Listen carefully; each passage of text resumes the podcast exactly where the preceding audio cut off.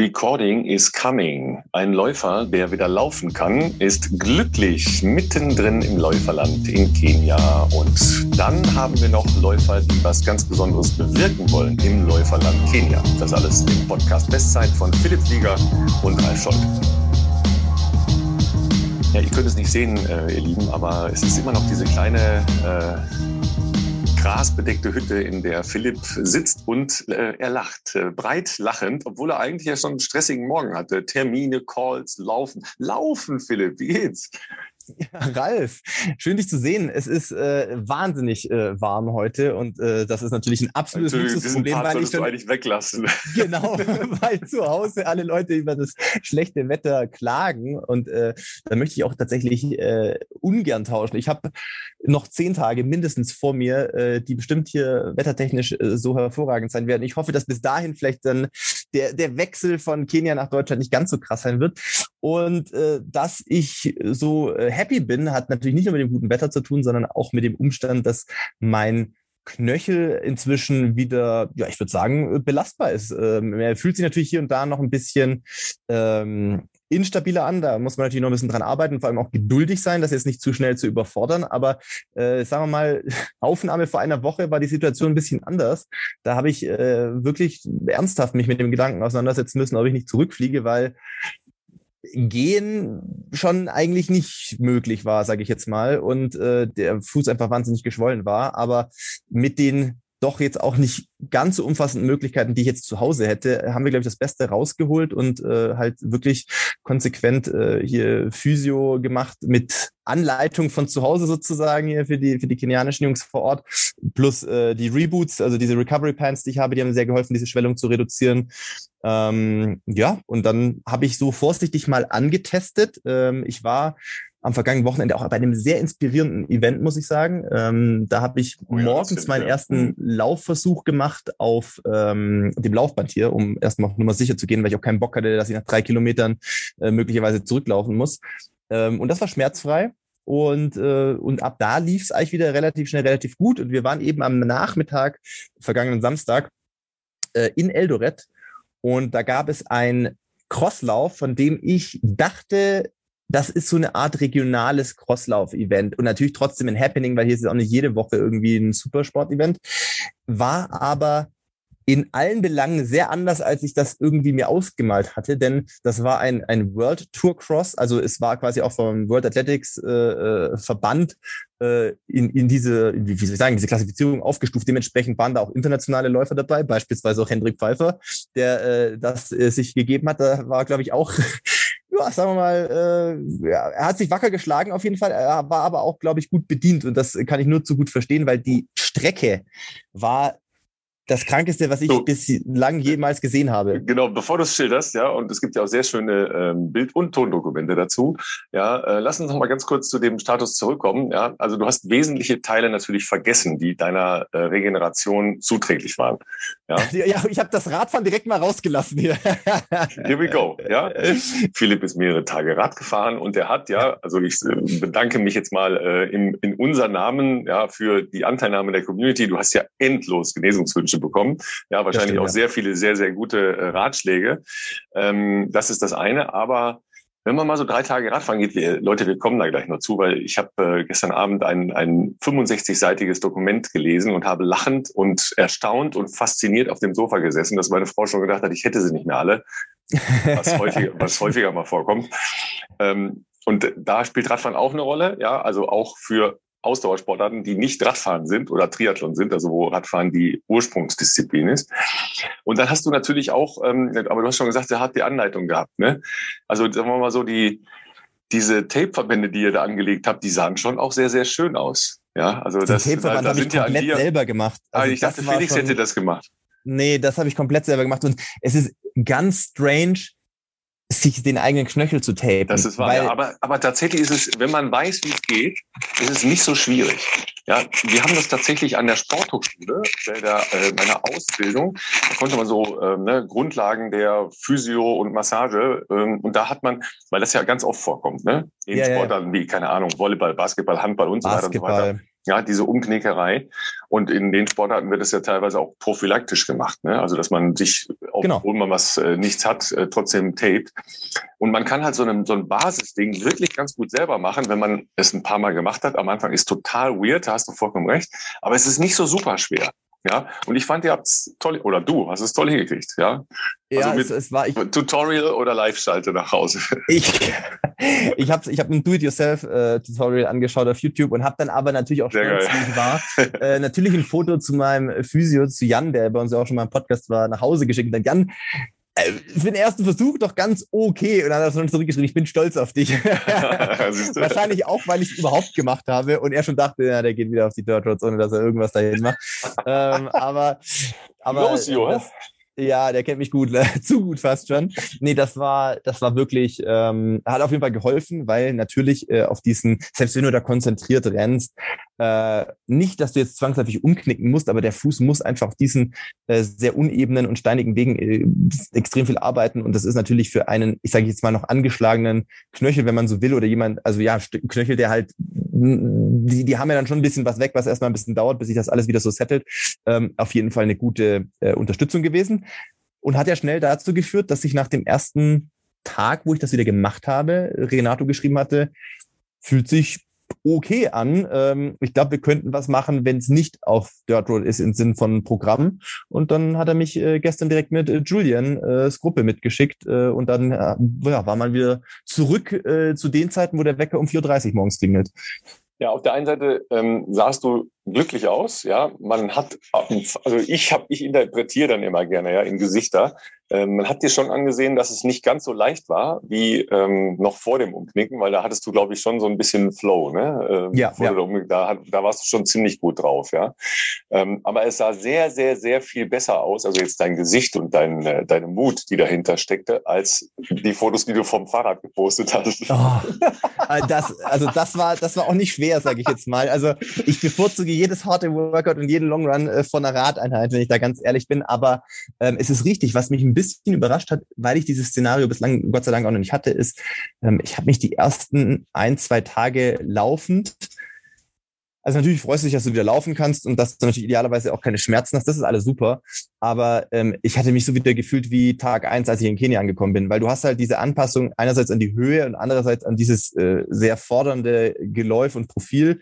Das hattest du nach sieben Tagen dann irgendwie so abgeschlossen. Du, das hat dann, du hast dich eigentlich bereit gefühlt, dass jetzt drei Wochen kommen, wo du richtig arbeiten kannst, weil der Körper eigentlich so darauf eingestellt ist. Und dadurch, dass ich dann fast wieder eine Woche oder vier, fünf Tage raus war, dann wieder angefangen habe zu laufen, das hat sich am Anfang echt richtig schlimm angefühlt. Vor allem der Montag war das ja dann. Der Montag äh, diese Woche war wirklich, ach, ich bin mit Frank äh, Schauer wieder gelaufen, 16 Kilometer, ohne dass wir da jetzt eine große, weiß ich nicht, äh, irgendeine Vorgabe hatten oder dass wir das wahnsinnig schnell machen wollten. Aber Dirt Road, 16 Kilometer, ich habe mich gefühlt, als wäre ich wieder Tag eins äh, in Kenia. Und das ist natürlich dann auch ein bisschen frustrierend. Ähm, insofern war ich aber sehr überrascht, dass diese Einheit gestern, also Julian und Eric Kiptanui und die richtig krassen Jungs, die haben auch 40 gemacht. Also ich war bei 30, noch so bei den letzten 15 bis 20 dabei, sage ich mal, von der 40-Mann-Gruppe.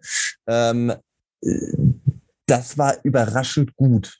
Also von der Qualität, was wir da machen konnten. Es war in allen Belangen äh, schneller, als was Renato eigentlich mir so aufgetragen hatte, was natürlich auch ein bisschen daran hängt, also ich bin ja nicht die Gruppe. Ich muss mich ja dann auch ein bisschen danach richten, was die anderen machen. Sagen wir mal so, die, der Plan für diesen 30er war eigentlich eine relativ moderate für Asphalt und ja nicht so ganz offroadig. Äh, äh moderate Grundpace von 3,45 ist jetzt nicht unanstrengend auf 2200 Meter Höhe, aber geht. Und im Prinzip sollte jeder fünfte Kilometer so ein, so ein Tempokilometer sein. Ne? Also eigentlich sollten die Jungs 3-0 laufen. Und Renato meinte, du machst nur so 3,20 und dann läufst du einfach in dem folgenden Kilometer wieder ran und dann ist das alles ein bisschen sanfter und du kriegst einen guten Lauf hin. Wenn du 20 bis 25 schaffst, ist super. Ja, gut, ich glaube 345 sind wir keinen einzigen Kilometer gelaufen. Also äh, die langsamer fünf, wahrscheinlich, ne? Deutlich langsamer. Ne? Genau, die ersten vier waren schon 340. Also und, das ja äh, von Triathleten, ne? Du stellst drei Triathleten hin zum Jogging, ja, und ja. du hast ein Rennen. Ja, genau. So, ihr seid ihr 40 Leute. Also, aber eigentlich habe ich schon gedacht, gibt es nicht irgendwie einen Road Captain, also jemand, der dann sagt, pass mal auf, Leute, das ist unser Programm, Julian. nicht hier eskalieren? Ja, Julian eigentlich ja. Äh, und ein Coach, also ein Assistenztrainer von Renato quasi, ein Kenianer, der sitzt normal im Auto und der hat das die ersten fünf bis zehn Kilometer auch noch so gemacht, dass er dann nebendran lief und meinte, Jungs, äh, hier, meine Uhr sagt, ihr lauft nicht 3,45. Ja, ich sag mal, spätestens nach so zehn, elf Kilometern äh, war das äh, hinfällig, äh, weil ab da waren alle Kilometer 3,35 und ab 20 sind wir eigentlich 3,30 und schneller gerannt oh, in den geez. Zwischenparts. Und ich bin 3,0 gerannt. Toys, das ist teuerste Workout, ey, Mann. Ja, es war dann alles auf eine, auf eine Ebene verschoben nach oben. Also meine Kilometer, die schnellen, waren dann auch eher 3,0 bis 3,05 weil ich gar keine andere Option hatte, ja, außer, um eine Chance zu haben. Ne? Ja. Genau, um, ja, ich bin, ich bin schon rausgefallen. Die Jungs sind natürlich 2,55 gerannt, aber um überhaupt eine Chance zu haben, dass du wieder ranlaufen kannst ja, den nächsten Kilometer. Wenn ich 3,20 gerannt wäre, hätte ich bei der ersten Tempoverschärfung irgendwie eine halbe Minute fast kassiert. Das läuft dann auch nicht mehr so entspannt mal kurz wieder zu in den Zwischenparts. Und, deswegen, ja, und dann hast du auch keinen Zwischenpart mehr. Nee, du bist einfach nur noch konstant Max. und ähm, deshalb, äh, ja, deshalb war das sehr, ähm, sehr, also sehr, schon auch hart hinten raus, aber ich habe auch nicht so hart, dass ich nicht mich so gefühlt hätte, dass ich nicht ein bisschen mehr machen kann, als Renato mir ich aufgetragen hatte. Und da ich eben eine Woche verpasst habe, dachte ich mir, komm, 2025 ist gut, aber 30 wäre halt ein Long Run und äh, gucken wir mal, ob wir das hinbekommen. Und das war, war soweit ordentlich, so ordentlich, dass ich mich heute Morgen auch wieder vorm Frühstück schon ganz, ganz okay gefühlt habe. Ja, vor- und Nachteil von Laufen in der Gruppe ähm, spielt halt auch bei meiner kleinen, äh, bei meinem kleinen Vortrag, den ich euch gerne gleich noch mitteilen äh, will, eine, eine wesentliche Rolle. Ja, also macht man alles in der Gruppe oder macht man alles alleine? Beides Extreme äh, und beides äh, mit Pros und Cons, aber jeder äh, wählt sich seinen eigenen steinigen Weg, sage ich da immer. Ne? Ist so, ja. Absolut. Aber wo du gerade äh, ja kurz wieder vorm Essen bist und äh, kurz vorm Verhungern ja, ähm, Essen spielt natürlich auch dann eine, logischerweise bei so einer Regeneration eine wichtige Rolle. Du hast ja schon gesagt, das ist schon auch ziemlich Sportler, sportlergerecht, obwohl es eigentlich ganz normales Essen ist. Ne? Also das ist ja jetzt irgendwie nicht irgendein fancy Zeug, sondern ähm, ihr habt ja eigentlich äh, grundsätzlich ähm, ganz normales Essen. Ja. Hast du dann noch extra was gemacht? Also die Daily Routine, da kommen wir ja gleich noch zu, logischerweise, ja. Ähm, aber sonst hast du einfach gesagt, okay, das Essen ist ja einfach gut, da bleibe ich bei. Genau, also ähm, ich habe Gott sei Dank auch einen relativ unempfindlichen Magen. Manche Leute tun sich da vielleicht ein bisschen schwerer mit anderen Gewürzen oder anderen Gemüse, was man das vielleicht bei uns nicht so hat. Äh, da gibt es beispielsweise Managu, ähm, das ist so eine Art Spinat der halt hier wächst. Ähm, die bereiten Essen natürlich schon auch anders zu, aber ich versuche dann schon auch ähm, hier relativ, ich sage jetzt mal regional zu essen. Ich meine, es gibt halt sehr viel Reis äh, als Kohlenhydratquelle, Reis und Ugali, also Ugali, dieser Maisbrei. Das sind so die Haupt ähm, Kohlenhydratquellen, würde ich sagen, die es hier gibt, weil es halt beides relativ preisgünstig ähm, äh, preisgünstig äh, ist in der Herstellung bzw. im Erwerb. Ähm, klar, hier im Hotel gibt's dann auch ab und zu mal Nudeln, weil wir hier dann durchaus einen ähm, auch ein bisschen westlichen Anstrich haben, äh, durch den Besitzer, eben durch Jean-Paul, der aus Belgien kommt.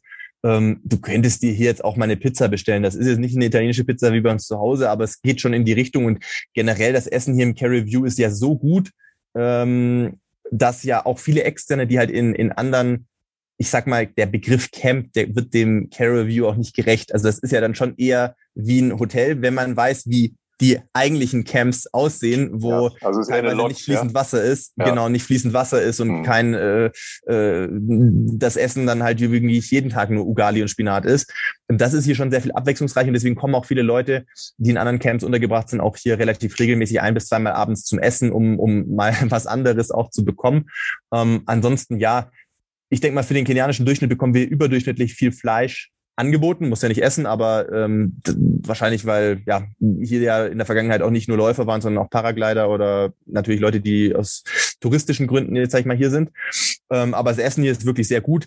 Heute Morgen beispielsweise ähm, nach dem nach dem ja, jetzt eher mittleren Lauf, das war jetzt nichts Außergewöhnliches, wollten wir halt früh los, weil es die letzten Tage hier sehr, sehr warm ist. Wir haben auch eine, leider muss man sagen, das ist jetzt was Ernstes eher, äh, eine große Dürreproblematik hier in, äh, nicht nur in Kenia, sondern in der ganzen Gegend. Äh, wir versuchen tatsächlich auch Wasser zu sparen. Das ist auch so vom Staff so ein bisschen kommuniziert, ähm, dass sie natürlich froh wären, wenn, wenn man ein bisschen Wasser spart, weil ähm, die letzten drei Jahre viel zu wenig Regen gefallen ist, aber auch aktuell einfach es viel zu warm ist und zu trocken und windig. Also du hast wirklich so kleine Tornado ist ein falscher Ausdruck, aber so kleine Windhosen oft auch am Nachmittag, wenn der Wind auf, äh, auflaut sozusagen äh, auf diesem Dirt Road, es ist brutal trocken. Und ich glaube, gestern abends sind gefühlt drei Tropfen Regen gefallen, aber das war's halt.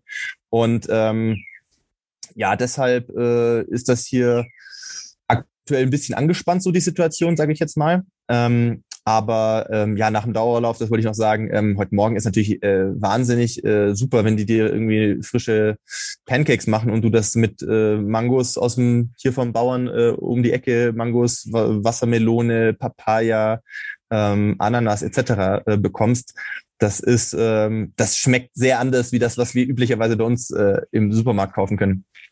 Ja, Regionalkochen ist ja so ein Ding, ne? Äh, schont nicht nur äh, die regionalen Ressourcen und lässt die äh, Leute davon leben können. Plus äh, du hast natürlich auch die Auswirkungen auf den Klimawandel nicht. Ne? Je mehr du einfliegst und je mehr du Sachen von unterschiedlichen Kontinenten dir holst, ja, dann äh, ist das halt ein bisschen anders. Äh, Philipp hat Besuch bekommen. Ja, ja, hallo. Ne? Ich habe hier einen Kollegen, ist ein, der gerade reingeflogen ist. Ist das ein wilder Vogel? Äh, ich glaube, es ist ein wilder Vogel, aber er ist, sitzt halt nur eineinhalb Meter weg von mir und ja, man, äh, man hört es, mich an. Das, genau, man hört das Piepsen so im Hintergrund. Ist aber so als, als Hintergrunduntermalung ganz, ganz lauschig. Ja, mach noch mal, ich mach mal schnell ein Foto. Ja, jetzt zeig noch mal dahin. Boden, es ist auf dem Boden geflogen, er sitzt jetzt noch näher bei mir, äh, am Kamin gerade. Ja. Ähm, ja, ich weiß nicht genau, was der Kollege möchte, aber ähm, ich war vermutlich was, vermutlich was zu essen. Ja, ich habe aber leider leider nichts da. Ah ja, okay. Hm, äh, sweet. Ist ja, ist im Kamin jetzt drin. Ich weiß nicht. Ah gut, okay, er wird schon, äh, der kommt klar. ähm, Im, Im Rhein bei Duisburg ist ein Seehund äh, gesehen worden in den letzten Tagen. Oh. Ja, der ist 250 okay. Kilometer äh, den Rhein hochgeschwommen, ja, also gegen die Strömung. Und der Rhein strömt schon relativ schnell, ja. Und äh, ja, ja. ja, der fühlt sich aber da wohl offensichtlich auch ganz wohl. Ja, so ist das, wenn wir Städter ja auf äh, freilebende, ich will nicht sagen wilde, aber freilebende Tiere, ja, da sind schon gleich, oh, schau mal, ein Vogel. ich bin nur überrascht, dass äh, diese Nähe, also diese Hütte für euch zu Hause, das, um es ein bisschen zu erklären, die ist natürlich offen. Hier gibt es keine Tür. Hier gibt es ungefähr eine zwei Meter breite Öffnung, ähm, auf die ich hier auf dieses wunderschöne Rift Valley runterschaue. Ähm, aber ich hatte es auch noch nie, während ich hier äh, Calls hatte oder mit dir hier den Podcast aufgenommen habe, dass äh, ein Vogel hier dran vorbeischaut. Ähm, aber ja, der ist natürlich auch äh, hier willkommen. Ja, absolut. Ne? Du, ähm, wie gesagt, das mit dem Klimawandel trifft natürlich logischerweise ja auch, äh, auch Afrika. Ich habe gestern noch so eine spannende Reportage in, in Tagesthemen, was glaube ich, gesehen, eben was du beschrieben hast. Ja, Dürrefelder, große Problematik mit dem Anbauen und so weiter. Ähm, das war ja bei uns in den letzten Jahren halt auch viel zu wenig Regen, ja, viel zu wenig ja. Regen. Ne? Klar, man wird immer, man denkt immer, ja, es hat doch geregnet, aber die Bilanz ist halt äh, einfach viel schlechter und negativ, ja. Und das trifft natürlich gerade ärmere Gegenden und äh, weniger entwickelte Gegenden mit mit einer anderen Infrastruktur noch ganz anders. Das müssen wir uns immer wieder vergegenwärtigen, wenn wir über Klimawandel reden und äh, immer nur so auf, auf unseren Bereich bis zum nächsten Gartenzaun gucken. Ne? Das äh, hat ja. schon ein bisschen andere Auswirkungen, das ist schon so. Ne? Absolut, ne? absolut. Sag mal, wo wir ähm, bei, bei Essen waren, ähm, können wir noch mal kurz an unseren Partner erinnern, ja, an ähm, Athletic Greens und AG1. Nämlich, ähm, das ist ja eine Daily Routine, die man ja gerade im Trainingslager, ja, und ähm, dann denkt man ja noch extra dran, weil man hat erstens viel mehr Zeit und zweitens denkt man, na, vielleicht könnte es ja ganz, ganz okay sein, ja, dass man seinen Mineralhaushalt und äh, seinen Vitaminhaushalt auf äh, Vordermann lässt, auch wenn man gestresst ist, weil das Training ist ja Stress, aber so eine Verletzung ist ja mal extra Stress. Ne? Mentaler Stress auf jeden Fall. Und äh, in der Tat ist es hier nicht ganz ungewöhnlich, dass sowohl äh, Felix als auch ich ähm, an Tagen, wo wir uns besonders belastet fühlen, also wo wir halt zum Beispiel zweimal laufen, wenn es wahnsinnig heiß ist und du dementsprechend äh, sehr viel mehr schwitzt, äh, oder beispielsweise gestern beim Longrun habe ich auf jeden Fall auch wahnsinnig viel Flüssigkeit verloren, obwohl wir so früh unterwegs waren schon, ähm, dass wir das sogar teilweise zweimal am Tag nehmen und äh, soweit hier auch sehr gut damit fahren, äh, was so generell das Feeling anbelangt. Natürlich ist man erschöpft, natürlich ist das Training hier hart. Ähm, das bringt natürlich äh, einfach auch die Höhe hier mit sich. Ähm, aber gerade Felix hatte ja auch zuletzt doch ein paar äh, Problemchen muskulär mit der Wade. Und ähm, seit der das jetzt, ich glaube, letzte Woche sehr konsequent äh, sogar zweimal am Tag genommen hat, ähm, ist der zumindest wieder so weit, äh, dass er unter ja, Stunde heute, ist ich glaube auch wieder heute Morgen gelaufen, äh, problemfrei laufen kann. Und am Wochenende vor seiner Abreise auf jeden Fall mal zumindest noch einmal einen Long Run probieren möchte in die Richtung von 25 bis 30 Kilometern. Ähm, und dementsprechend, ja, kann ich oder können wir euch das natürlich zu Hause ähm, ans Herz legen, euch das mal anzuschauen. Ihr findet, wie gesagt, unser Spezialangebot auf www.athleticgreens.com Bestzeit. Und äh, bei diesem Spezialangebot bekommt ihr eben nicht nur euren Monatsvorrat AG1, sondern auch eine äh, sehr praktische Aufbewahrungsbox, einen Shaker, fünf Travel Packs. Meine sind schon aufgebraucht. Ich habe aber ja natürlich noch meinen Monatsbeutel hier mit, ähm, sowie äh, einen Jahresvorrat an Vitamin D. Ja, und das äh, ist ja ein Problem in Mitteleuropa, weil wir leider nicht die kenianische Sonne haben. Ja, aber äh, wenn euch das Ganze nach der Bestellung nicht gefällt, 60 Tage äh, Geld zurück Garantie. Ja, das unser Angebot für euch haben wir wie immer in den Show Notes.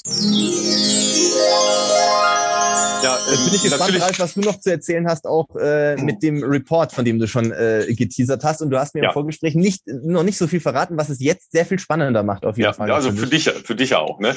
Äh, also ich empfehle euch natürlich auch gleich noch die Schilderung von, von Philipp zu seinem Ereignis am, am Samstag, weil das, das hochspannend ist. Und äh, dazu hat er gleich halt auch noch ähm, ein Interview mit äh, zwei Triathleten, äh, Triathletin, Triathlet geführt, ja, die ein ganz besonderes Projekt äh, vor Augen haben. So, ich habe euch ja ähm, vermehrt schon davon erzählt, dass man sich natürlich im Rahmen der Berichterstattung von Olympischen Spielen äh, mit allen möglichen äh, Dingen auseinandersetzt. Natürlich auch, wie entstehen Leistungen, ja, damit man ja versucht zumindest zu verstehen, wie kommt es zu außergewöhnlichen Leistungen. Weil wir ja, sagen wir mal, in Deutschland in unserem Kulturpessimismus sehr oft dazu neigen, zu sagen, das ist nicht möglich. Das geht nur mit Doping. Ja, das, das ist so ein Reflex. Hm, na klar, ne, wir haben jetzt halt auch wieder diese Tage äh, gelesen auf diversen Foren, äh, wieder ken kenianische Läufer, äh, vier gleich aus dem Verkehr gezogen, auch sehr gute Läufer. Ein ähm, Marathonläufer, der in Paris gewonnen hat, etc.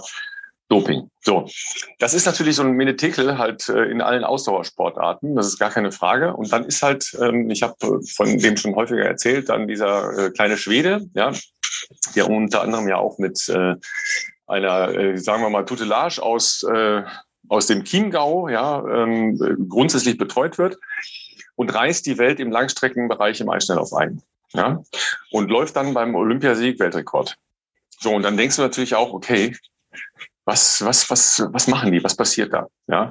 Und dann hat der ähm, einen, einen, wie ich finde, ganz coolen Zug gemacht und äh, einen ganz spannenden Zug gemacht. Er hat sein komplettes Training des vergangenen Jahres inklusive seiner gesamten Philosophie, und das ist nicht nur eine Trainings-, sondern auch eine Lebens- und Sportphilosophie, formuliert und online gestellt. Ja, das ist roundabout 65, 70 Seiten lang das Ganze. Auf 32 Seiten erläutert er erstmal seine Prinzipien des Leistung, äh, des, des Leistungssports und auch des, des äh, Langstrecken-Ausdauersports. Das ist schon so hochspannend. Eine unglaublich intensive Auseinandersetzung. Ja, und da spielen zum Beispiel Reduktion von Stress, eine ganz wesentliche Rolle. Ja, das, das Betonen von Schlaf, das Betonen von Regeneration, das ähm, Eliminieren von negativen Einflüssen in seinem Umfeld, also bis hin zu äh, Lebenssituationen ganz neu schaffen. Also der hat zum Beispiel auch sehr viel Zeit im Incel verbracht, mhm. ja, um da halt einfach für sich gute Trainingsbedingungen zu finden. Ja. Ähm, einfach negative Dinge so weit wie möglich auszuschließen in seinem Tun und Handeln. Ja? Also zum Beispiel, der fährt halt sehr, sehr, sehr, sehr viel Rad. Also sehr viel Rad. Ja, nicht viel, sondern sehr, sehr viel Rad. Und er hasst Indoor-Trainer. Das heißt, der fährt nichts von dem, was er macht, auf dem Indoor-Trainer. Er hat okay. ein relativ normales Rennrad, weil er sagt, wenn ich ein fancy Rennrad kaufe, dann äh, überlege ich bei sehr schlechtem Wetter schon, hm, gehe ich damit überhaupt raus? Der hat sich Spikes-Reifen gekauft. Der hat sich äh, hochwertige Gore-Tex-Klamotten gekauft. Der Junge fährt jeden verflixten Tag draußen. Ja, so. Das, ist, das sind halt alles so Punkte, wo du denkst, okay, das ist halt erstmal eine wahnsinnig radikale und auch egozentrische Auseinandersetzung mit mhm. Leistungssport, ja, ja. weil ja. er alles runterbricht. Ja, also äh, soziales Leben, Family und so weiter und so weiter wird halt auf ein Mindestmaß reduziert, um zu sagen, okay, ja, ich bin für mich verantwortlich. Und dann ein ganz anderer, auch philosophischer Ansatz, dass er sagt, okay, ich kann jetzt auch ähm, in, in meinem Alltag, in meinem Training, in meinem Sozialleben sagen, okay, das und das ist ein Problem. Ja, dafür bist du und du verantwortlich und mein Trainer ist schuld und ja, so. Und er sagt, nee, letztlich sind das ja alles meine Probleme. Und für das Lösen meiner Probleme kann ich jetzt andere verantwortlich machen, aber dann muss ich auch in eine Interaktion mit denen treten und die diese Probleme mit mir gemeinsam lösen lassen. Und er sagt, nein, ich versuche meine Probleme alle selber zu lösen, weil dann bin ich dafür verantwortlich, Und letztlich sind es ja meine Probleme. Ja. Und vielleicht gar nicht die Probleme eines Trainers oder äh, ne, von Menschen, die in seinem sozialen Umfeld sind. Dazu brauchst du natürlich auch ähm, eine andere Kommunikation mit zum Beispiel deinem Trainer. Und ich habe das schon mal gesagt, das ist halt ein, ein Trainer, der noch nicht so wahnsinnig viel Erfahrung hat, selber ähm, ein guter Eisschnellläufer war. Aber die haben halt auch so eine freundschaftlich äh, Trainingsbasis miteinander. Und sie gehen ganz anders miteinander um. Also er hat zum Beispiel gesagt, ich möchte von dir keinerlei äh, Äußerungen bei Rennen haben, die mich demotivieren können. Das heißt, okay. wenn der äh, ruft, äh, push harder, dann heißt das ja automatisch im Umkehrschluss, dass das, was er gemacht hat, du bist zu langsam. Ja. ja. So, das ist halt ein, äh, schon ein negativer Impact auf ähm, dein, dein Mindsetting. Also sagt er, ich möchte von dir hören, äh, du siehst super aus, ja, äh, das, äh, das wird fantastisch und so weiter. Also wirklich ausschließlich positive Verstärkung. Ja, das ist ein ganz spannender Ansatz. Und jetzt kommen wir mal zum Training. Dieses Training ist an Monotonie nicht zu überbieten. Ja, also der hat zum Beispiel eine, der hat zum Beispiel eine, nehmen wir mal nur die aerobe Phase. Also er teilt die, die gesamte Saison in unterschiedliche Bereiche auf. Ne? Also eine aerobe Phase, eine Threshold Phase und eine Overreaction Phase, so nennen die das. Ja. In der aeroben Phase macht er praktisch nichts anderes als Radfahren. Und zwar dasselbe Programm jeden Tag von montags bis freitags. Philipp sitzt da mit weit aufgerissenen Augen. Das ist äh, ja dasselbe Programm, montags bis freitags. Sechs bis sieben Stunden Radfahren. Sechs bis sieben Stunden. Sechs bis sieben Stunden Radfahren. Ja. Und der Kollege hat noch ein anderes Prinzip, der doppelt nicht. Ja. Also der macht sein Training und dann ist gut. Mhm. Bei sieben, sechs bis sieben Stunden Radfahren, was willst du dann auch doppeln? Ist auch, dann ist der ja. Tag irgendwann vorbei, ne? Ja, genau. Ne? Also zum Beispiel auch Krafttraining spielt beim Eisschnelllaufen, weil das ja so eine, ähm, so eine stark auf äh, statische Belastung halt ausgelegte Sportart ist, keine unwesentliche Rolle. Hat er bis auf ein Minimum reduziert. Sprünge, mhm. ja alles, was in seinen Augen unspezifisch ist, ja, hat er so weit reduziert, dass er sagt, wie viel muss ich unbedingt machen? Und das mache ich. Alles darüber hinaus ist uneffektiv, weil es nimmt mir Zeit entweder Zeit zum Training, aber vor allen Dingen auch mhm. Zeit zur Regeneration. Mhm. Weil nach diesen fünf Tagen immer dasselbe Programm, sechs bis sieben Stunden Radfahren. Und wenn er übrigens Bock hat, dann fährt er mal zehn Stunden. Deshalb ist scheiße, wenn du das in der Gruppe machst, weil da kannst du nicht einfach sagen, so, wir fahren jetzt einfach mal zehn Stunden. Ja, oder wenn es gar nicht geht und das, er, er misst ganz stark seine Werte. Ja, mhm. dann fährt er halt vier Stunden. Ja, also das, der hört schon wahnsinnig halt auch auf seinen Körper. Das ist ganz kluges Training im Prinzip. Dann macht er danach zwei Tage Pause. Und zwar regelhaft. Ja, das sind der, der Sonntag und Montag sind freie Tage. Punkt. Und wenn es scheiße läuft, dann sind es drei freie Tage. Und dann wieder montags bis freitags sechs bis sieben Stunden Radfahren. Und das wochenlang. Ja, mit relativ kleinen Abweichungen. Dann kommt halt eine Phase mit unglaublich harten Programmen. Da würdest du auch sagen, okay, da bist du halt schon froh, wenn da mal einer mitläuft. Ja, nein, ja. nein, er sagt sich, beim 10 Kilometer Rennen läuft bei denen ja auch keiner mit. Die haben ja keine Gruppen, ja, sondern läufst ja alleine auf deiner Bahn. Ja, ja. So, das heißt, was mache ich jetzt? Ja, ähm, wenn ich die ganze Zeit in einer Gruppe fahre, kann ich schneller fahren, habe ich weniger Belastung, regeneriere ich anders und so weiter und so weiter. Ja, aber ich halte mich nicht an das exakt, was ich machen muss. Ich muss halt ähm, mein, meine Technik äh, anpassen, ja, weil das ist ja beim Laufen halt auch, ja. Wenn du in der, in, permanent in der Gruppe läufst, du, du suchst ja immer den Punkt, wo du frei laufen kannst. Das wird dir nicht immer ganz gelingen, ja. Äh, schon, schon dadurch, dass Leute neben dir einen anderen Rhythmus machen, adaptierst du unmerklich an den Laufrhythmus, der neben dir stattfindet. Wenn du alleine läufst, läufst du deinen Rhythmus, läufst du deine Technik, läufst du deine Geschwindigkeit. Ja, da wärst du 3,45 gelaufen. Ne? Da wärst du nicht 3,35 gelaufen, ja, ja weil du ja. ein, ein gehorsamer Schüler bist, ja, mit einer, äh, sagen wir mal, deutschen Mentalität. Du, äh, du, du machst den Plan, ja, aber du eskalierst nicht, ja. So, das sind äh, halt Nachteile, wenn du in der Gruppe trainierst. Klar. Also alles wahnsinnig spannende Ansätze, ja, und in der, wenn man es einmal sich vergegenwärtigt, dann wird einem schon klar, dass das halt enorm fordernd ist. Ja, alleine diese, diese aerobe Phase, wenn du wochenlang dasselbe trainierst, das ist ja unfassbar anstrengend für den Kopf. Für, für den, den, Kopf Körper. vor allem. Das ist für den Kopf, für den Körper. Du hast keine vor. Variation. Ja, und in der Threshold-Phase, da sind das fünf Threshold-Einheiten, ja, nacheinander. Ja, dagegen ist ja das, was die Norweger machen, Pillepalle. Bei zwei bis drei Einheiten, was man da so hört oder so. so also die ja. machen Double-Double-Day, ja. Ähm, das wird übrigens auch diskutiert. Ich kann euch das nochmal verlinken. Es gibt halt ähm, ein Ausdauerforum, die sich im Wesentlichen mit Trailrunning äh, befassen. Da wird halt äh, dieses äh, veröffentlichte ähm, Trainingsprogramm von Nils van der Poel sehr stark diskutiert und auf, auf Laufen runtergebrochen. Aber ich würde es halt als Diskussion bezeichnen, weil meiner Ansicht nach machen ein paar Fehler in der Diskussion. Ähm, da gibt's aber halt auch die Auseinandersetzung mit den norwegischen Ausdauersystemen, vor allen Dingen halt auch mit Triathlon und Laufen. Das ist auch sehr, sehr spannend. Das war äh, letzte Woche in diesem äh, Ding da drin. Ja, der Punkt ist, dass, ähm, dass man natürlich da sich jetzt bestimmte ähm, kleine Elemente rausnehmen kann. Nur wenn du kleine Elemente aus so einem komplexen Konstrukt rausnimmst, wirst du ja immer scheitern. Das heißt, ja. du kannst jetzt sagen, ja, okay, ich, ich fahre dann jetzt auch mal jede Woche einmal sechs bis sieben Stunden Rad. Das ist erstmal, äh, das kann man sicher machen. Das hat sicher auch irgendeinen Effekt. Aber welchen konkreten Effekt hat das? Ja, das, äh, das ist ja was ganz anderes. Damit hast du ja noch nicht eine Philosophie gemacht. Ja, eine Philosophie wäre, wenn du jetzt sagst, okay, dann laufe ich halt in der Vorbereitungsphase mal jeden Tag ruhige 25.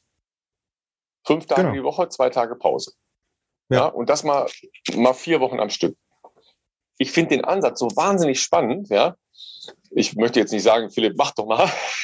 Aber ich finde es halt wahnsinnig spannend, sich mal auf sowas einzulassen und, und wirklich das mal zu Ende zu denken und zu sagen, okay, nicht da kleine Versatzstücke rausnehmen und dann auf Laufen übertragen. Das wird nicht funktionieren, ja, weil du musst ja dann halt ein Gesamtsetting halt verstehen. Und es ist eben eine aerobe Phase, ist eine Threshold-Phase und dann dieses äh, Overreaction, ja, also wo man praktisch ja eine, Geschwindigkeitsentwicklung macht. Ja, also das ist schon wirklich äh, so spannend vom Ansatz her, ja, und es ist so lustig geschildert, dass ich äh, lachend auf dem Sofa saß, ja, weil er sagt halt auch, okay, Alkohol. Ja, ein, ein Kapitel ist Alkohol. Ja, ist ja auch ein spannendes Thema, hatten wir hier auch schon. Ja, wir hatten schon die äh, Studien, die gesagt haben, ja, mit dem Alkohol, das äh, kann, kann in so kleinen Bereichen kann noch okay sein, ja. Und äh, das mit dem, ne, was, was ist mit den Bieren? Letztes Jahr hatten wir mal so eine Folge, ne, wo das mit den Bieren irgendwo geschildert war, ab wann ja. man Heavy Drinker ist als als Sportler. Ja, ja, ja. Und leider äh, habe ich euch ja vor letzte Woche schon äh, die Studie ge geschildert Alkohol ist gar nicht gut. Ja, seine Philosophie ist, ich bin ein 25-jähriger Schwede. Ja, äh, und es gibt halt auch schon mal Phasen, wo ich natürlich äh, fertig bin nach fünf Tagen Ausdauertraining, sechs bis sieben Stunden Radfahren und Lust auf ein Bier habe oder auf acht Bier. das sind genauso Punkte, die sind halt, halt auch wahnsinnig amüsant geschildert. Also das liest sich auch ganz toll, diese Studie. Ja, ja. Äh, aber wir stellen es euch rein und schaut es euch an. Es ist wirklich faszinierend. Ja, also das, wie stark man sich determinieren kann, um so ein Ziel zu verfolgen. Ja, nochmal so als Grundding, der war halt als, als Junior ganz okay, war dann so im Weltcup und ist nicht weitergekommen. Ja, er hat dann zwei Jahre Auszeit genommen nach den letzten Olympischen Spielen, ist äh, komplett rausgegangen, ist zum Militär gegangen, äh, hat da eine Ausbildung gemacht als Einzelkämpfer. Ähm, hm und ist dann zurückgegangen in den Auch Sport. ungewöhnlich. Total ja. ungewöhnlich, ja. Aber ja. das war halt, um, um seinen, seinen Kopf zu regulieren und um zu überlegen, was mache ich jetzt? Weil entweder man macht es dann richtig oder man macht irgendwas dazwischen. Ja, und er hat dann gesagt, okay, dazwischen komme ich nicht weiter. Dann bin ich halt irgendein mediokrer Läufer im, in einem internationalen Feld und werde vielleicht Zehnter, Zwölfter bei Weltcups. Come on, das ist Weltklasse, ja, da müssen wir jetzt auch nicht diskutieren. Das ist jetzt ja. kein Sport wie Laufen, weil der natürlich viel, viel kleiner ist im Kontext. Aber es ist halt immer noch eine Weltklasse-Leistung. So, das wollte er aber nicht. Und dann hat er das Ding radikal zu Ende gedacht. Und das ist faszinierend. Das ist wirklich faszinierend.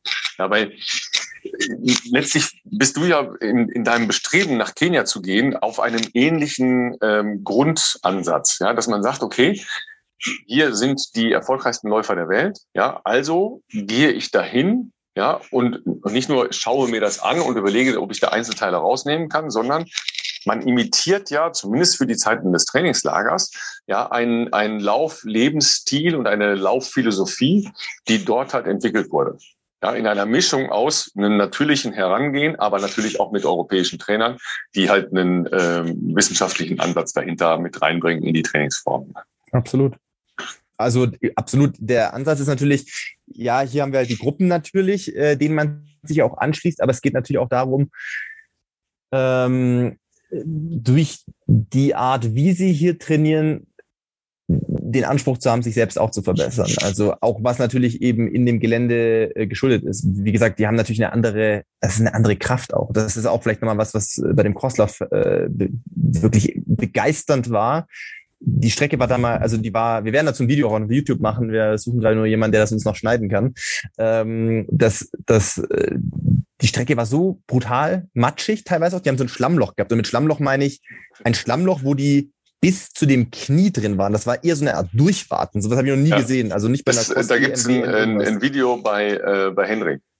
Ja, bei Hendrik, genau. Und äh, ich glaube, Ammann hat auch schon was Pfeiffer. gefilmt. Ja. Mhm. Äh, es ist brutal, aber selbst in äh, Runde fünf, es waren äh, fünf zwei Kilometer Runden, die Jungs vor allem vorne, die da gewonnen haben, nicht nur mit was für eine Geschwindigkeit die gerannt sind, auch die Art und Weise, wie sie gelaufen sind. Also wie du gesehen hast, wie die auf dem Vorfuß noch draufstehen, ne? äh, obwohl das uneben ist und hoch und runter brutal stabil. Einfach mega beeindruckend, wie das aussah, auch laufästhetisch betrachtet. Und ähm, das war, das war heftig und das war auch in allen anderen äh, Belangen sehr viel größer, als was ich erwartet hatte. Größer, was die Zuschauer anbelangt, äh, was äh, die das ganze Event, das Setup, die Zelte, die das war, also da, ich würde mal fast behaupten wollen, dass äh, das krasser und größer war als, äh, als eine Cross EM. Und da war ich ja auch schon bei der einen oder anderen dabei. Also das war ja. einfach gigantisch. Das sah auf jeden Fall so aus, ja. Ne? Aber ja. da gewinnt man mal einen Eindruck, ne? dass selbst du das sagst, der, der schon, ja. äh, schon in Kenia war, aber bei so einem ja. Wind noch nicht war, und dann sagt, wow, ich komme da hin und denke, okay, das ist so ein Wald- und Wiesen-Crosslauf. Ja, aber so stellst Absolut. du dir ja vor.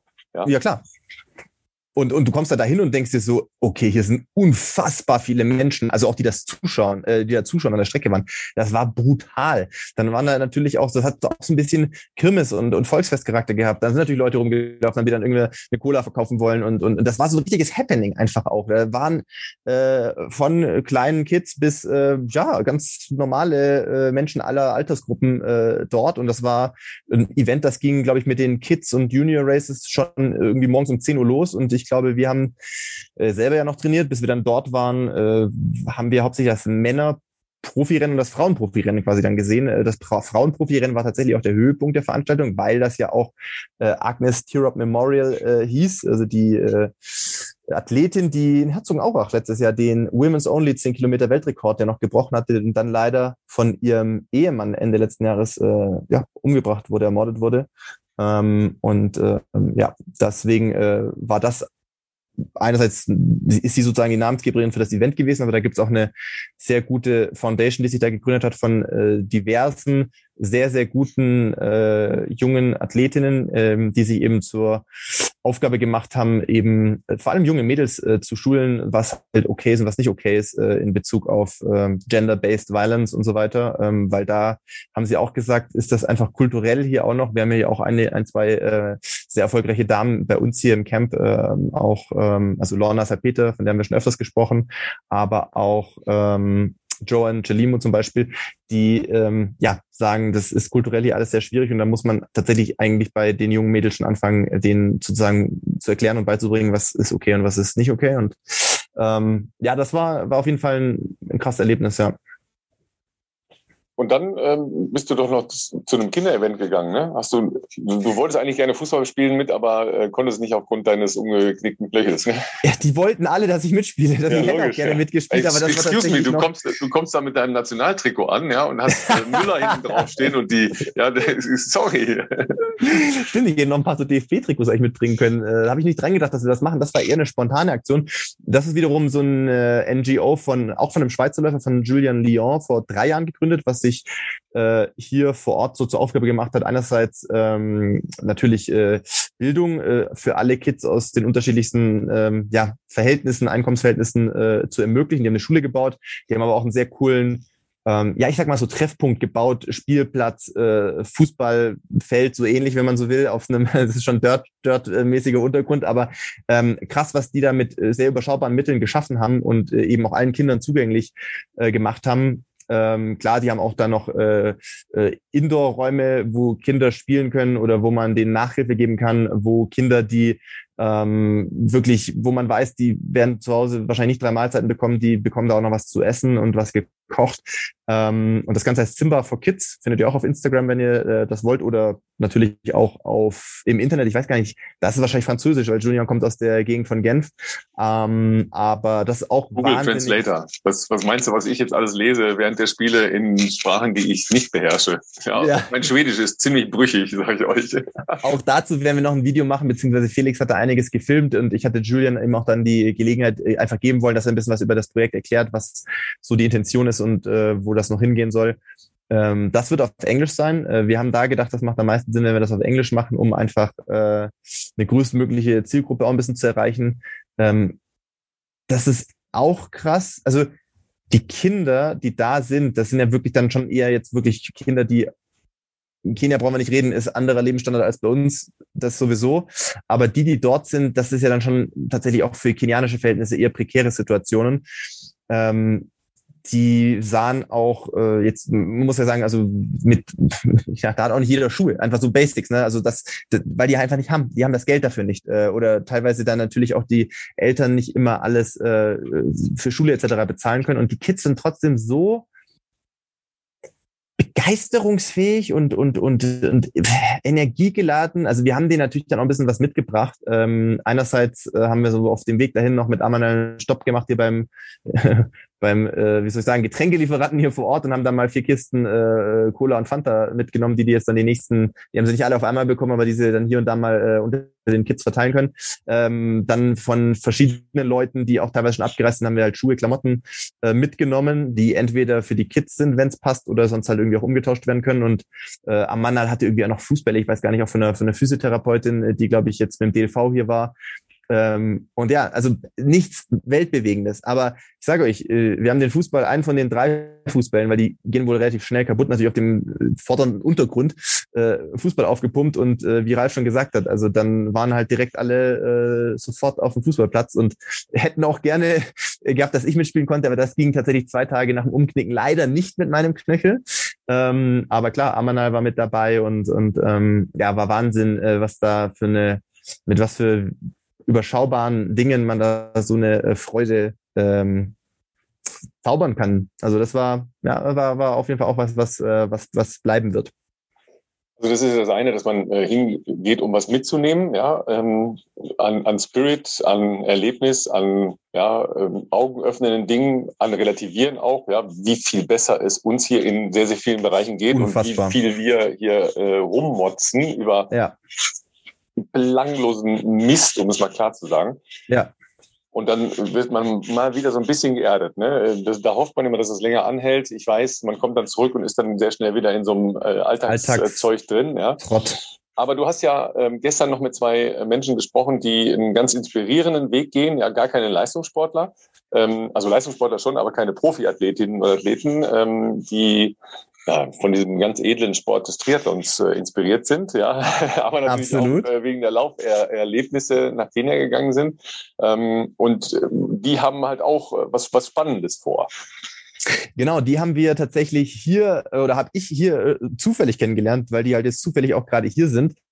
Und ähm, das fällt natürlich immer auf. Man hört das ja dann irgendwie, wenn die Leute sich unterhalten, dann habe ich gemerkt, dass die aus Deutschland sind und so kam man relativ schnell ins Gespräch. Und äh, da habe ich erfahren, weshalb die hier sind. Ähm, und äh, ja, hatte auch mit Sport zu tun, weshalb sie ursprünglich mal nach Kenia gekommen sind, sind aber gerade dieses Mal äh, vor allem aus einer anderen Motivation hier. Und ähm, was das alles äh, damit auf sich hat und äh, wer die beiden sind, das ähm, werden wir jetzt gleich hören, weil ich die schon gestern äh, dazu mal gesprochen habe. Einmal die Ute Simon äh, ist eine Mentaltrainerin, kommen wir später aber auch noch dazu. Und einmal den Dr. Christoph Knebel ist ein Augenarzt. Äh, deshalb sind sie ja doch auch ein bisschen hier, aber sie sind äh, vor allem auch hier, weil sie Sportler sind, äh, Läufer und auch Triathleten. Also Ralf, das ist auf jeden Fall auch was äh, für dich sozusagen. Und wie die jetzt genau hier gelandet sind, darüber wollen wir natürlich auch sprechen, denn das ist ja was, was wir uns schon in der vergangenen Woche oder in den vergangenen zwei Wochen, seit ich hier bin, schon äh, viele Fragen uns erreicht haben. Wieso äh, oder sind hier nur Profis und wie kann man hier hinkommen und ist das teuer und nicht? Und ich glaube, das ist ein ganz gutes Beispiel dafür, dass grundsätzlich mal jeder hierher kommen kann, der sich für primär natürlich wahrscheinlich Ausdauersport begeistert oder für die Natur, für das Land, für die Leute. Und ähm, das werden uns die beiden jetzt bestimmt gleich mal erzählen, wie die äh, überhaupt hier das erste Mal hergekommen sind, weil es ist für euch schon das dritte Mal, wenn ich richtig informiert bin. Ja, genau. Ja, herzlich willkommen erstmal. Ja. Vielen Dank, Jumbo. Danke dir. Jumbo, ja. Das erste Mal, habt ihr vorher schon gesagt, im Vorgespräch äh, war 2019. Da sind wir auf jeden Fall schon mal äh, sozusagen in der Hinsicht gleich unterwegs. Auch mein erster Kenia-Aufenthalt war 2019. Wir haben uns aber offensichtlich ganz knapp verpasst, weil ich war äh, den ganzen Januar da und ihr seid damals erst äh, im Februar gekommen, wenn ich da richtig informiert genau, bin. Wir wählen, also, wir versuchen immer die Monate zu wählen, wo einer von uns Geburtstag hat, um was ganz Besonderes zu machen. Und dadurch ist es der Februar und vor allen Dingen auch, weil das Klima jetzt hier dann auch für mich so ist, weil ich jetzt nicht zu hitzeresistent bin und Februar ja eigentlich noch ganz gut handelbar ist, gerade in der Höhe hier oben. Absolut. Ihr seid damals mit jemandem hergekommen, der bei uns auch schon im Podcast zu Gast war, das ein oder andere Mal, nämlich mit Jan Fitschen. Und mit dem Herbert Steffni. Und mit Jawohl. Herbert Steffni. Wie muss man sich das vorstellen? Ähm, ich denke, der ein oder andere zu Hause wird jetzt schon eine Vermutung haben. Es war so eine Laufreise, die ihr wahrscheinlich gebucht habt. Was war damals die Motivation zu sagen? Also wahrscheinlich habt ihr Jan gekannt und wahrscheinlich habt ihr auch Herbert Steffni gekannt. Das die kann man ja kennen, aber ähm, ist ja trotzdem erstmal so, so ein Schritt zu sagen, Kenia möchte ich mal sehen, oder? Ja, wir kannten beide, aber natürlich auch nur vom Namen her, nicht persönlich. Und äh, ja, wir sind ähm, 2019 auch schon viele Jahre im Ausdauersport unterwegs gewesen. Ähm, wie du gesagt hast, wir haben im Grunde genommen beim beide, glaube ich, 2007 unseren ersten Marathon gemacht. Und äh, ja, dann entwickelt sich sowas natürlich und man macht dann ein bisschen Traillaufen, man macht Ultras. Und ähm, irgendwann haben wir dann äh, von der Laufreise von Jan und Herbert gelesen, haben gesagt, toll, Kenia auch, muss toll sein, machen wir. Ja, gelesen, gebucht und so waren wir dann im Februar 19 hier.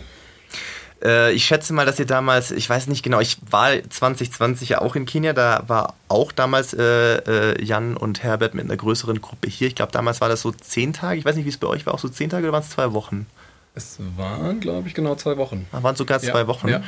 Ähm, was natürlich hervorragend ist, einerseits, um sich auch ein bisschen anzupassen. Könnt ihr, hatten wir letzte Woche sehr viel mit Felix, aber könnt ihr wahrscheinlich bestätigen, ist schon ein bisschen anders hier oben auf äh, knapp 2400 Metern.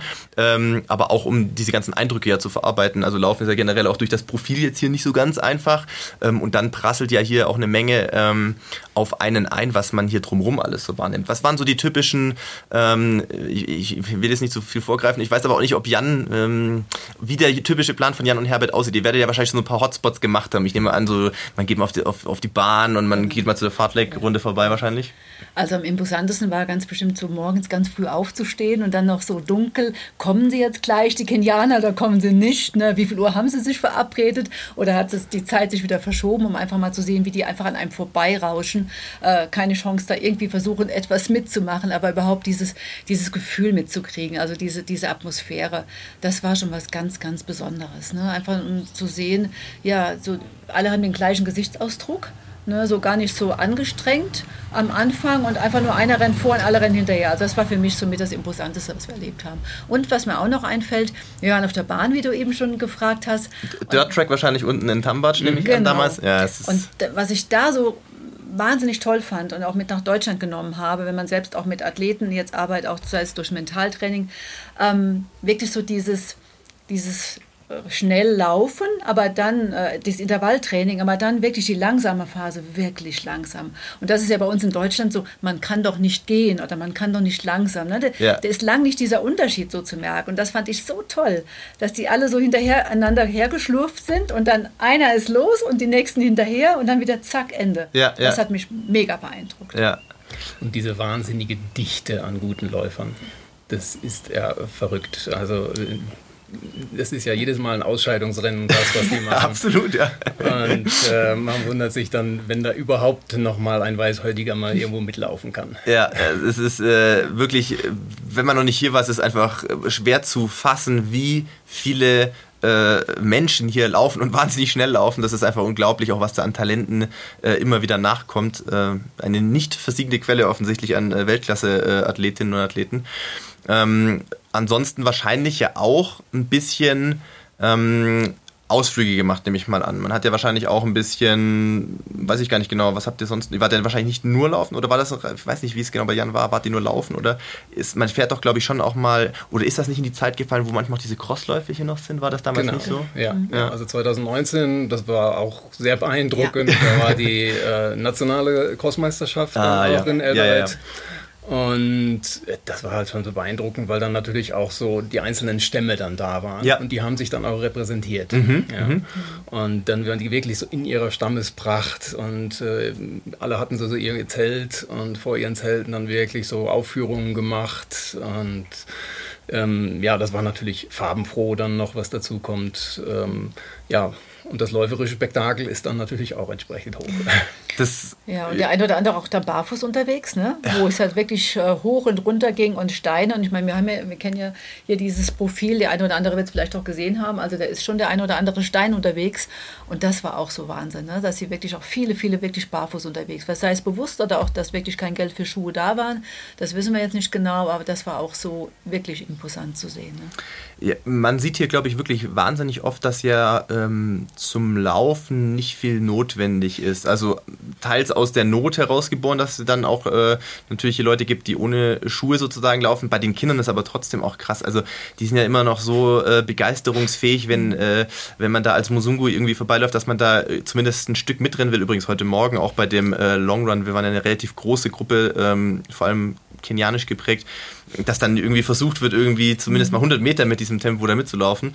Ähm, und die haben ja teilweise Flipflops an oder sowas. Ja, ja, Flipflops und dann rennen die über diese steinigen Wege einfach so entspannt irgendwie 4 Minuten Tempo mit, wo du dir denkst, das ist ja Wahnsinn einfach. Ähm, das ist äh, auf jeden Fall äh, so bei mir auch hängen geblieben damals einfach, äh, dass, dass die einfach dieses Laufen so drin ist und ja, all, ja. ja ansteckend ist, glaube ich, auch einfach. Absolut. Das haben wir damals auch erlebt, wenn wir morgens auch für uns unterwegs waren. Also wir waren dann alleine unterwegs, aber dann sind die mit uns gelaufen, haben die Hand genommen, die haben einen Schulranzen hinten drauf oder auch ja, Backpack und dann wirklich, wie du sagst, äh, mit, mit Sandaletten, wie auch immer und gelacht und how are you? Ja. So, ne? Es war einfach traumhaft schön und das ist einfach das, was man am liebsten einfach mitnehmen würde und gerade in Deutschland sagen Kinder, guck mal, ihr müsst gar nicht jetzt in Mama oder Papas Auto. Ja. Ihr könnt auch zu Fuß zur Schule gehen. Ne? Und es kann sogar Spaß machen. Das, das kommt noch dazu, ja. dass ja neben dem reinen äh, Laufen her generell ähm, Distanzen in der Regel ja auch nicht, also Distanzen, wo wir zu Hause wahrscheinlich denken, uh, würden wir schon wahrscheinlich eher das Auto nehmen, generell hier irgendwie zu Fuß zurückgelegt werden. Weil natürlich auch die wenigsten A mal ein Auto besitzen, beziehungsweise B ähm, sich ständig da irgendwie einen Motorradfahrer sozusagen als Taxi äh, mieten können. Ähm, und deswegen wird natürlich einfach viel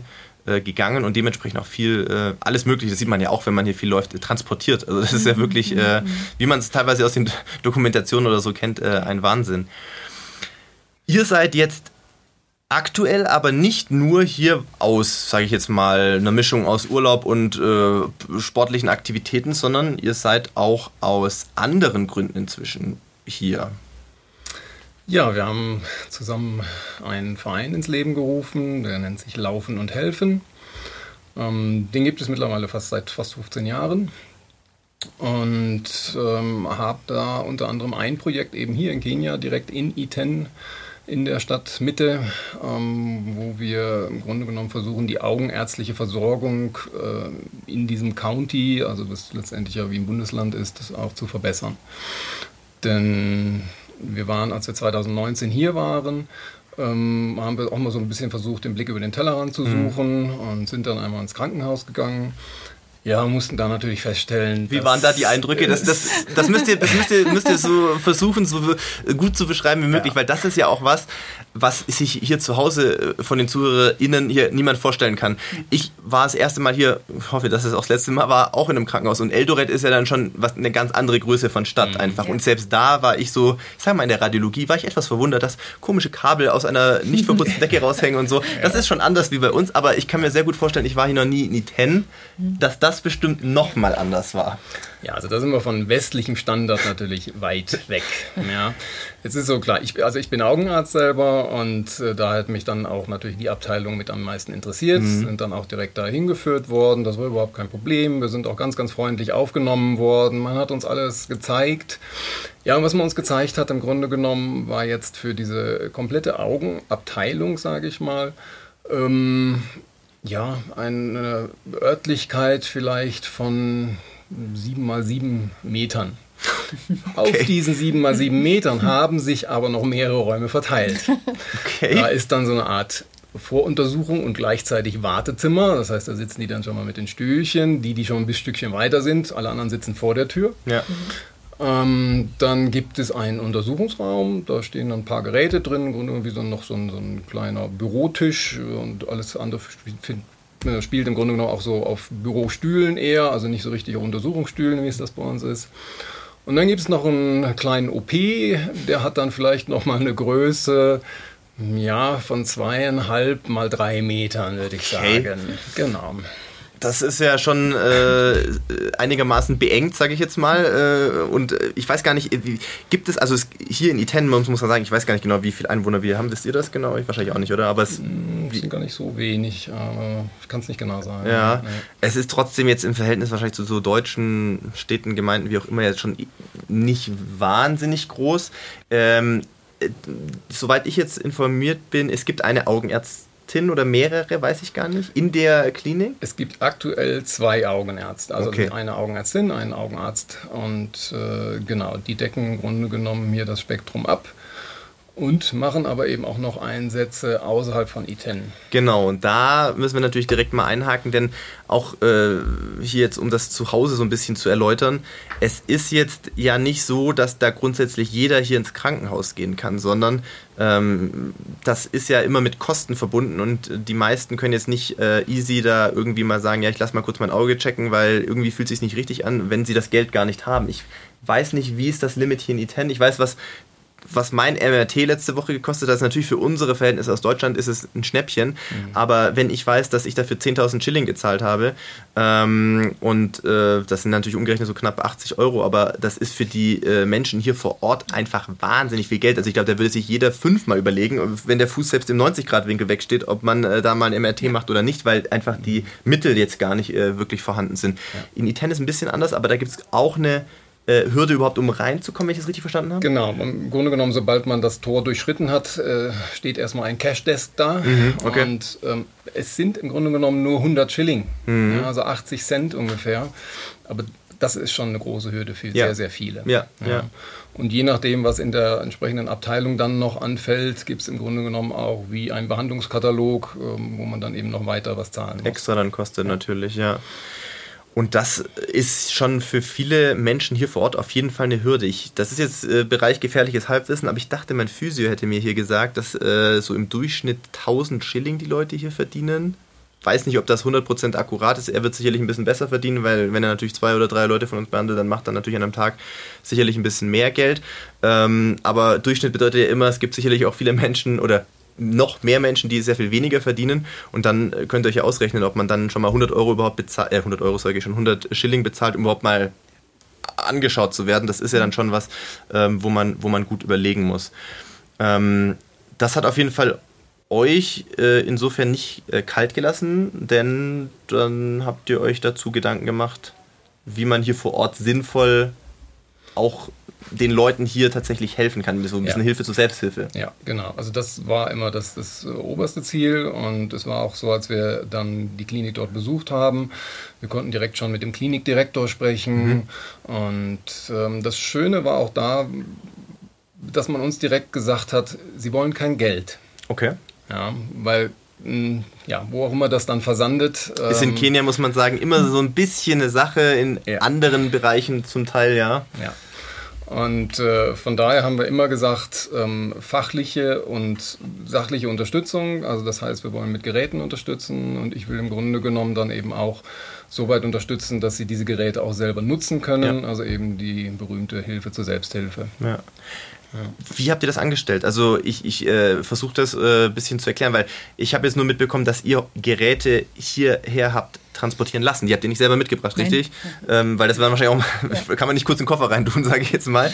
Ähm, sondern wie, wie muss man sich das vorstellen? Also wird das irgendwie hierher geflogen oder? Äh, In unserem Fall war es tatsächlich so, dass es geflogen ist. Vielleicht nochmal kurz ausholen. Ja, wir haben eben, als, dann, äh, als wir da waren, auch uns mal angeguckt, wie so eine Operation abläuft. Okay, Ja, okay. Also sie operiert halt auch selber, sie operiert auch für die Verhältnisse hier absolut gut, Mhm. muss man schon sagen. Ähm, aber wenn man halt dann sieht, dass da Instrumente über so eine Art Bunsenbrenner kurz ähm, gehalten werden, damit man so Blutstillung machen kann. Oh, um Gottes Und äh, ja, im Grunde genommen, dass, wo die Patienten drauf operiert werden, ähm, so eine stinknormale Physioliege im Grunde genommen ist, die okay. aber noch nicht mal groß zu verstellen ist. Und das Mikroskop dann nicht so ein Mikroskop ist, was schön an der Decke ist, sondern einfach so an dieser Liege festgeschraubt wird. Das heißt, mit jeder Bewegung, die der Patient macht, bewegt sich natürlich auch das Mikroskop. Yeah. Ähm, ja, da haben wir im Grunde genommen einen Katalog sozusagen erstellt. Was macht Sinn, was bringt man hier hin? Ja, ja. ja. Und ja, da waren wir eigentlich ganz fleißig von, ja, eigentlich seit 2019 direkt. Haben viele, viele Sachen wirklich zusammenbekommen. Ja, und dann will man die Sachen hier hinkriegen kurzer Einwand oder Einschub, die habt ihr selber gekauft? Oder ja. wie, wie, kommt man an die Sachen ran? Also oder? Teil haben wir tatsächlich komplett gespendet bekommen. Okay. Ähm, ein Teil mussten wir noch sozusagen den Restwert bezahlen. Ja, ja. Also es sind in, waren alles eigentlich Gebrauchtgeräte, und, aber die noch gut funktionieren. Also die jetzt auch nicht einfach nur Müllverschiebung sozusagen. Nee, für hier sogar ein, also ein deutliches Upgrade äh, bedeuten in der Gesamtsituation. Ja, genau. Und ähm, ja, wir hatten dann noch mal, als ich 2020 hier war, hatte ich ähm, Kontakt noch mit jemandem, der in der Organisation Cargo Human Care ist. Mhm. mhm. Das ist also die Hilfsorganisation von Lufthansa. Mhm. Die haben so ein Waisenhaus in der Nähe von Nairobi.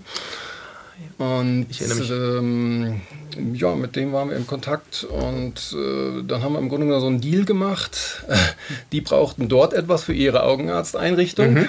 und äh, ich hatte das gleich doppelt. Das heißt, ich konnte denen eins geben und äh, auch wieder eins hier hinbringen. Und die haben dann gesagt, okay, wenn du uns das Gerät besorgst, dann äh, fliegen wir euch äh, eure Sachen runter, ganz egal wie viel ihr habt. Wow. Ja.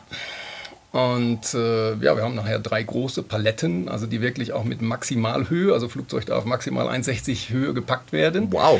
Teilweise und haben wir sie noch waren, kleiner geschnitten, ne? genau, wir ne? war noch viel Handarbeit versucht, dass wir es gerade noch hinbekommen haben. Wahnsinn. Ja, ja. Wahnsinn. Ja. Und ähm, ja, also das war im Grunde genommen dann soweit auch äh, geregelt, denn das sind natürlich auch hohe Kosten, die ja, Sachen ja, hier unterzukriegen. Alternative wäre sowas mit einem Container herunterzuschaffen, mhm. aber das ist dann auch über Monate teilweise unterwegs. Sehr lange. Und so war es halt doch ein bisschen besser planbar, haben wir zumindest erstmal gedacht. Denn der bürokratische Aufwand, der dahinter steckt, diese Sachen hinzukriegen, ist, ist also wirklich sehr, sehr erstaunlich. Wirklich? Also das haben wir nicht gedacht. Es hat ein Jahr lang ungefähr gedauert, bis wir mal ja. so alles zusammen hatten. Und das war nicht der Bürokratie der Deutschen. Ich wollte gerade fragen, ich vermute, es liegt an der kenianischen Bürokratie. es ist tatsächlich die kenianische Bürokratie. Was war da so der, wenn man es ganz kurz umreißen kann, der äh, Knackpunkt? Also ist es ja erstmal jetzt nicht schlecht, wenn man hier versucht, lokal natürlich irgendwie äh, Krankenhausausrüstung sozusagen hier zu transportieren, um, um, um die Situation hier zu verbessern. Ja, äh, haben wir auch so gedacht. Ja. und dass sich auch alle ganz toll freuen. Ja. Und äh, ja. das Danken, das äh, wird wirklich in die Hände nehmen. Ja. Äh, nein, man muss Steuern zahlen. Man ah. muss hier so eine, ein, ein Clearing-Agent zahlen, der das Ganze in die Hand nimmt. Der Transport musste bezahlt werden von Nairobi nach Iten. Ähm, das hat auch keiner übernommen. Das hat die Kollegin tatsächlich erstmal ausgelegt hier. Ja, hat dann versucht hier im County zu sagen, kommt hier, das ist für eure Leute, das ist für eure Bevölkerung. Ja. Äh, ihr gebt mir Geld, Geld zurück. Ne? Ja. Äh, ja, ja, wir haben natürlich keins. Ja, ja, ja, ja. Ja, und das. Ähm, so haben wir es dann von, von unserem Budget im Endeffekt bezahlt, weil es genau. konnte nicht sein, dass die Kollegin jetzt praktisch die Auslagen trifft, ja. die nicht mit eingeplant waren. Ne? Ja. Und mhm. da mal zur Größenordnung, ähm, das waren auch über 1000 Euro. Wirklich? Ja. Nur um das hier herzubekommen quasi ja. und also der Transport war ja schon for free, sondern nur um das ja. hier bürokratisch durch diesen Dschungel hier durchzukommen. Genau. Okay, das ist, äh, das ist wirklich äh, heftig, ja. Die Ladung kam dann jetzt an, kurz bevor ihr hier angekommen mhm, seid? Das genau. konntet ihr dann schon irgendwie so tracken, dass das. Äh, nee, wir hatten wirklich, wir also wir haben wirklich sozusagen die Luft angehalten, was wir ja grundsätzlich machen, so, die Luft angehalten. Also es hat wirklich so eine Woche vorher war es hier, ne? Mhm. Also wir haben schon gedacht, wir sind vor den Geräten da. Oh, das, das machen wir jetzt. Ja, ne? ja, also ja. war wirklich eine Woche vorher, just in time. Ja. Und ähm, die Geräte sind jetzt schon irgendwie in der Klinik äh, aufgestellt, ja. beziehungsweise halt da noch ein Einwand, es ist nicht jetzt in der Klinik, das ist nämlich noch ganz wichtig hier äh, klarzustellen, es ist ja. nicht in der normalen sozusagen Klinik, wo ja diese, sage ich jetzt mal, finanzielle Hürde irgendwie da ist, sondern ja. die besagte äh, Kollegin, die hier vor Ort arbeitet, die hat noch ein weiteres Projekt sozusagen, wo sie äh, vor kostenlos quasi ja. äh, Menschen, die in Not sind oder behandlungsbedürftig genau. sind, behandelt quasi. Ja. Genau, sie hat also ähm, auch in Iten eine Einrichtung ähm, aufgebaut, ähm, wo eben bedürftige Menschen auch so hinkommen können. Und es gibt auch mittlerweile in vielen Dörfern ähm, Volunteers, mhm. also Freiwillige äh, im Gesundheitssystem. Mhm die sich die Leute angucken und wenn die sehen, okay, da stimmt was mit den Augen nicht, ähm, die geben dann im Grunde genommen so eine Art Zettel, der so eine Art Freibrief dann darstellt, dass die da in die Klinik hinkommen dürfen mhm. und äh, entsprechend behandelt werden. Super. Und ähm, soweit ich es weiß, ihr seid ja noch bis Mitte nächster Woche hier in Kenia. Nicht die ganze Zeit hier im Care Review, weil ihr seid ja auch noch äh, soweit äh, morgen und Donnerstag schon mal unterwegs. Ja. Äh, und zwar in besagten Außenstellen so ein bisschen, oder? Ja, das sind gar keine richtig festen Außenstellen. Das, ist, es nennt sich Outreach halt Outreach, schon. ja. Aber es sind einfach irgendwelche Gegenden, ähm, wo man einfach sehen kann, die Leute haben nicht die Möglichkeit, bis nach Iten zu kommen. Ja. ja. Äh, das heißt, morgen fahren wir zum Beispiel jetzt erstmal zwei Stunden über irgendwelche Holperstrecken ins Land rein. Also wirklich, das ist dann wirklich absolutes Land. Ja ähm, wo dann entweder ein bestehendes Gebäude oder ein Zelt aufgebaut wird, äh, in dem dann ähm, zwei oder drei OP-Mikroskope stehen und äh, dann äh, entsprechende Kollegen dann auch da vor Ort sind. Ja. Und dann werden an einem so einem Tag dann pro Kollegen so 60, 70 äh, Operationen am Auge durchgeführt. Und du bist morgen auch im Einsatz dann? Leider nein. Das war jetzt durch Corona halt so ein bisschen schwierig, ähm, genau zu planen. Ja, ja. Schaffen wir es jetzt hier hinkommen oder nicht? Ja. Und ich brauche tatsächlich, auch das ist wieder so eine kenianische Bürokratie, um hier arbeiten ah, zu dürfen. Nein, echt? Auch wenn es für Umme ist sozusagen, muss ich ein anderes Visum haben. Ach komm. Ja äh, das, ist, das mit den Visa hier in Kenia ist sowieso ein bisschen äh, tricky. Da hatten wir auch eine Story ähm, gestern Abend.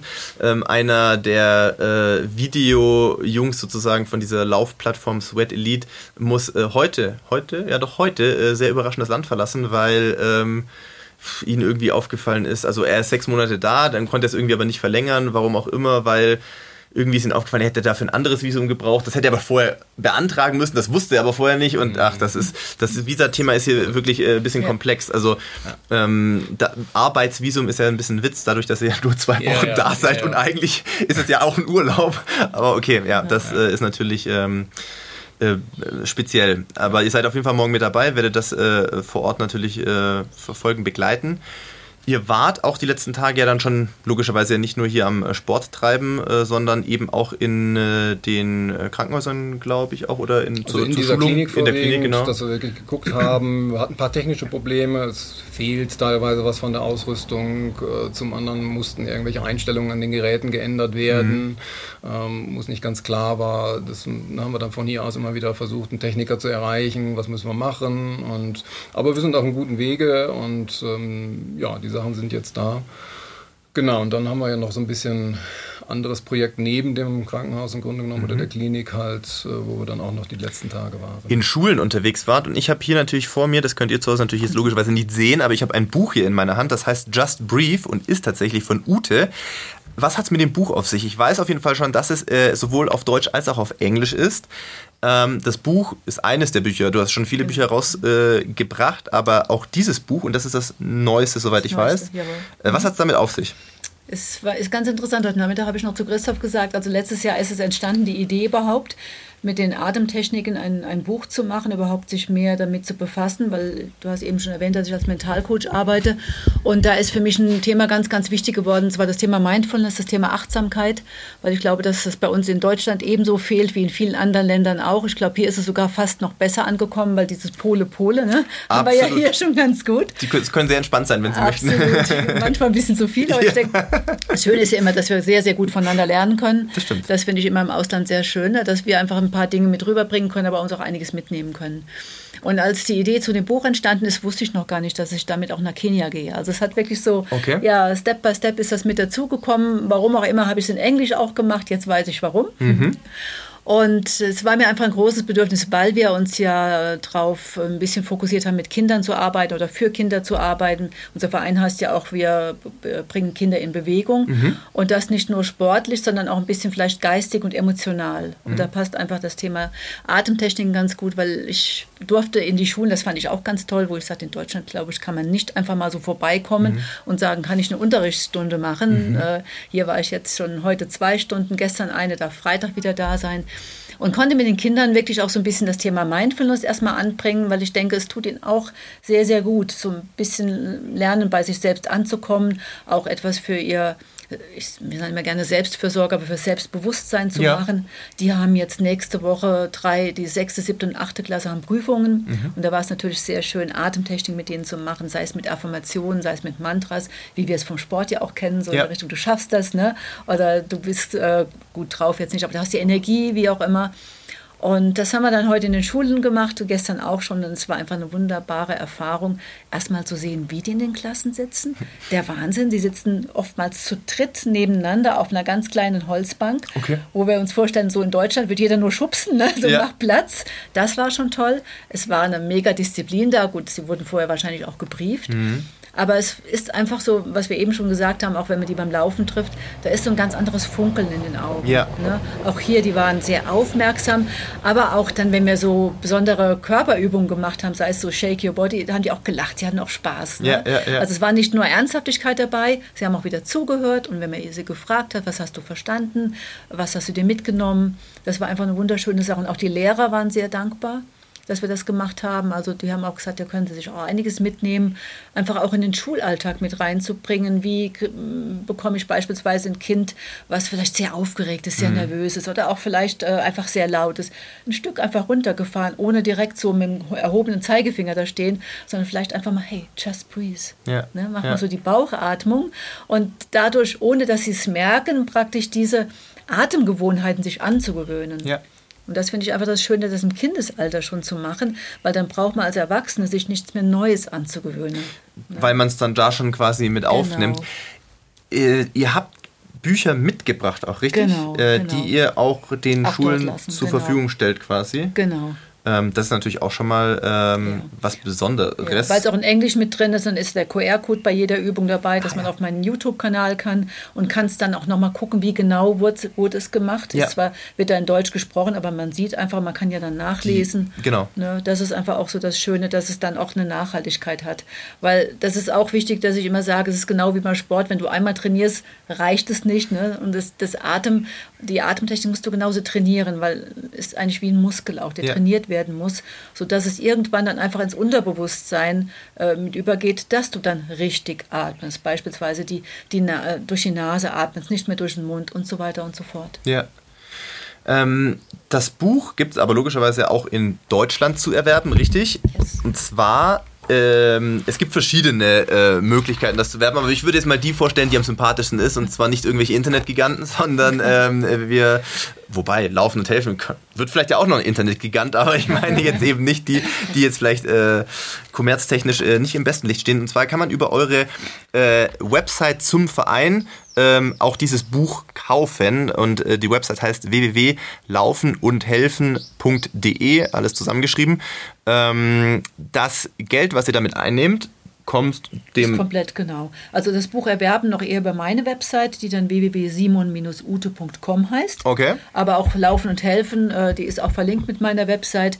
Und ja, das, der Bucherlös geht, Bucherlös geht wirklich komplett, also jeder einzelne Euro geht in unser Charity-Projekt. In das, ne? komplette Umsatz, muss man sagen. Ja. Also noch nicht mal nur der reine Gewinn, okay. der komplette ja. Umsatz tatsächlich. Ja. Okay, das ist krass. Also, äh, okay, sogar, also ja, Selbstkostenbasis auch in der Produktion, Erstellung und genau, so weiter. Genau. Ähm, also, falls ihr euch das mal anschauen möchtet und äh, auch natürlich eine sehr gute Sache unterstützen möchtet, schaut auf jeden Fall da gerne vorbei. Ihr dürft natürlich auch äh, gerne Mitglied werden bei diesem Verein. Wie ist denn da aktuell so der äh, Jahresbeitrag, sag ich mal, mit was für einem Jahresbeitrag kann man hier eine gute Sache machen? Ich habe ein schönes Beispiel auch gelesen auf der Internetseite, mhm. Äh, wo ich mich vorbereitet habe, mit wie viel äh, Euro, sag ich jetzt mal, man da hier schon echt äh, wahnsinnig viel bewegen kann.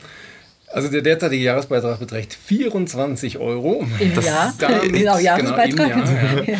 Und äh, ja, mit 24 Euro kann man tatsächlich schon ein Augenlicht retten. Ja, das ist Wahnsinn. Also eine graue Staroperation zum Beispiel hier vor Ort kostet etwa 24 Euro. Ja, das ist irre. Also ähm, wir werden auf jeden Fall, so wie ihr das von uns gewohnt seid, äh, in den Shownotes zu der aktuellen Folge natürlich äh, einerseits die Website auch nochmal für euch verlinken. Wir werden auch den Instagram-Kanal verlinken, sodass ihr da äh, ja gerne draufschauen könnt und auch äh, gerne ein Abo da lassen könnt, weil den gibt's noch nicht so lange und der ist auch noch nicht so groß und ähm, generell jede Aufmerksamkeit tut natürlich der Sache gut. Ähm, um das ganze Thema abzurunden, vielleicht auch noch kurz einen, der Vollständigkeit halber der Hinweis, weil das werden die Leute ja sehen, wenn sie auch auf die Website gehen.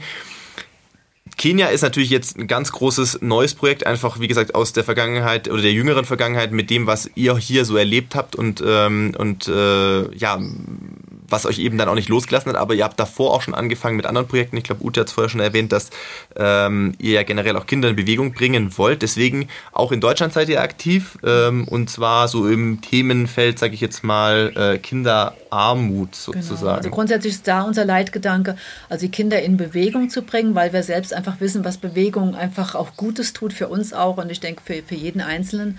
Und der ist der Gedanke, dass wir beispielsweise Kinder unterstützen, die vielleicht gerne in einen Sportverein möchten, aber die sich einfach die Beiträge nicht leisten können. Oder wenn die neue Schuhe brauchen oder ein Trikot brauchen. Und dass wir einfach da sagen, da sind wir gerne für da und unterstützen euch dann in dem Moment entweder wirklich dann mit einem Geldbeitrag, um den Vereinsbeitrag zu zahlen oder um die Trikots zu kaufen. Genau. Oder Schuh oder weitere Sportausrüstung. Ja. Ähm, es gibt ja doch teilweise wirklich Sportarten, die die Kinder vielleicht gerne machen würden, aber wo einfach kostenintensiver sind, ja, kostenintensiver sind als Laufen dann, natürlich. Ja, also wenn die wirklich dann noch, weiß ich, wenn es der Tennisschläger ist oder was auch immer in ja. der Richtung. Ja. Mhm. Ähm, Genau, das war auf jeden Fall auch noch was, was ich der Vollständigkeit halber hier erwähnt haben möchte. Äh, das werdet ihr sonst auch sehen, wenn ihr auf der Website seid. Ähm, genau, äh, ich, ja, mir bleibt eigentlich nur noch zu sagen, dass ich euch für die äh, noch anstehende Woche viele weitere tolle Erfahrungen wünsche, äh, wo ich mir sicher bin, dass ihr die auch machen werdet. Äh, vor allem wahrscheinlich schon in den nächsten zwei Tagen. Ähm, und ansonsten äh, auch von meiner Seite großer Respekt für eure Arbeit, die ihr hier äh, leistet und wahrscheinlich auch noch zukünftig leisten werdet. Und äh, dir erstmal, Christoph, äh, gute Besserung. Du konntest noch nicht so viel laufen, habe ich gehört. Ähm, da zahlt sich dann, es ist immer schmerzlich, wenn man nicht laufen kann, aber da zahlt sich natürlich die Vielseitigkeit, die sportliche natürlich aus, die mir fehlt, ähm, wenn man dann zur Not auch noch ein bisschen ausweichen kann. Wobei, da können wir ja auch da vielleicht der Ehrlichkeit halber sagen, wir beide waren zumindest kurzzeitig Leidensgenossen, äh, was das Radfahren hier anbelangt. Das ja. ist jetzt nicht ganz so wie zu Hause vom Setup hier. Nein, wirklich. Also diese Springräder hatten schon mal bessere Zeiten. Die haben schon bessere Zeiten gesehen hier. ähm, ja, vielen Dank, dass ihr euch hier die Zeit genommen habt und äh, ja, ihr zu Hause ähm, schaut gerne mal bei laufen und helfen.de vorbei und ähm, in diesem Sinne euch erstmal noch ein schönes, eine schöne Zeit hier in Kenia. Asante Sana, wie man hier so schön genau. sagt. Also vielen und danke Dank. ebenso.